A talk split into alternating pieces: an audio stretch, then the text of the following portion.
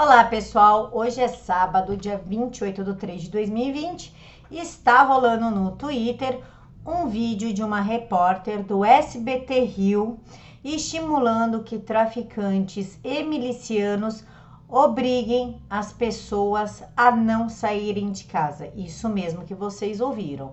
Ela está querendo que milicianos e traficantes, de acordo com as palavras dela, provem o seu poder e obriguem as pessoas da, das favelas a não saírem de casa.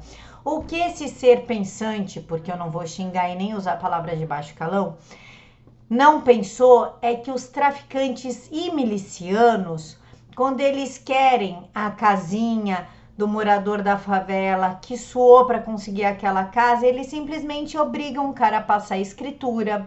Eles obrigam as pessoas a saírem de suas casas para eles ficarem lá. Eles obrigam as pessoas a guardarem drogas para eles. Eles estupram aquela menina que não quer namorar eles.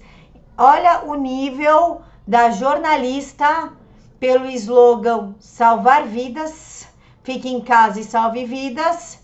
Ela quer dar poder para os milicianos e traficantes oprimirem mais ainda o pessoal da favela, o trabalhador, a, a estudante, aquela menina que está lutando pela sua vida, a mãe de família. É isso que a abençoada quer que os traficantes e milicianos façam, coisa que eles já fazem normalmente. Como ela diz no vídeo, eu vou colocar o vídeo para vocês no final vocês já oprimem tanto o pessoal da favela, olha o nível, olha o nível da pessoa, né? Que esse ser pensante, essa abençoada não consegue entender é que nas favelas os moradores estão passando fome, já estão faltando itens como papel higiênico, fralda, sabão e detergente, tanto para lavar a louça como para lavar as mãos, e em muitas casas a porta de entrada é o único meio de ventilação.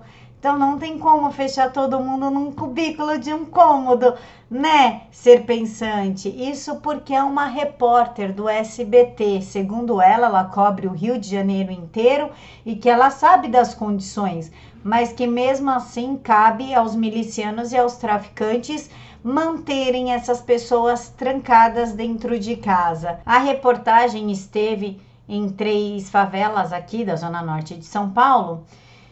E de acordo com a reportagem, o ajudante pedreiro Edmar Sobral conta que desde a semana passada deixou de ser chamado para obras e parou de receber cerca de 600 reais que levava para casa a cada duas semanas. Ele disse ter conseguido só alguns poucos reais com conhecidos e por meio de bico para comprar pão. Não sei mais o que fazer, disse ele, com a mulher grávida, a dispensa de seu barraco de um cômodo ao lado de um córrego, onde ele e os vizinhos despejam esgoto, já está quase sem nada. Alguns metros dali, Natasha, 28 anos, mãe de três filhos e auxiliar de limpeza, diz ter sido dispensada por 15 dias sem, pelo patrão. Seu rendimento nesse mês deve cair pela metade dos mil reais que ela ganha normalmente. Segundo ela, o fato dos filhos de 6, 8 e 12 anos não estarem indo às aulas aumentou muito os gastos com alimentação e o gás, que no qual já está faltando aqui na Zona Norte e na Zona Leste de São Paulo. Pois eles deixaram de almoçar e tomar lanche na escola. Antes só fazia algo à noite para eles em casa. Olha que legal, né? Linda a situação dessas pessoas. O problema de muita gente é medir a vida dos outros pela sua realidade. E isso não é, isso não é Brasil. Tá? Não adianta você querer mandar o outro ficar dentro de casa se o outro tem quatro, cinco filhos para sustentar, mora num barraco e não tem o seu papai para sustentar como você tem. Não tem mamãe para ajudar, entendeu? É muito fácil a gente mandar o outro ficar preso dentro de casa quando a casa do outro é um cubículo com a geladeira vazia. Vamos olhar um pouquinho para o outro, diminuir essa histeria, entender que tem pessoas que elas podem até não, se, não contrair o vírus, mas elas vão morrer de fome. Na favela Nasale, há mulheres que recebem o Bolsa Família, como Márcia, de 28 anos, mãe de três filhos, mas os 210 mensais que ela ganha com benefício não serão suficientes para sustentar também o marido, que agora sem bico e as crianças sem merenda. Como é que vai ficar essas pessoas? Ou vocês acham que os 55 reais do Dória para comprar cesta básica vai ajudar alguma coisa? Em São Paulo, cesta básica não custa 55 reais, tá? E nem os 600 que foi aprovado pelo governo. Não há condições. As pessoas precisam trabalhar. Não existe dinheiro do Estado. O que existe são as pessoas que produzem e geram economia.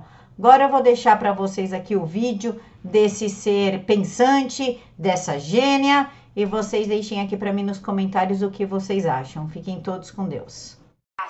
Eu vou falar uma coisa muito, muito, e posso ser muito criticada, mas eu acho que eu preciso falar agora. Se o tráfico manda no local, se a milícia manda no local, esse é o momento, se eles têm poder sobre alguém, falar, proibir a circulação de gente.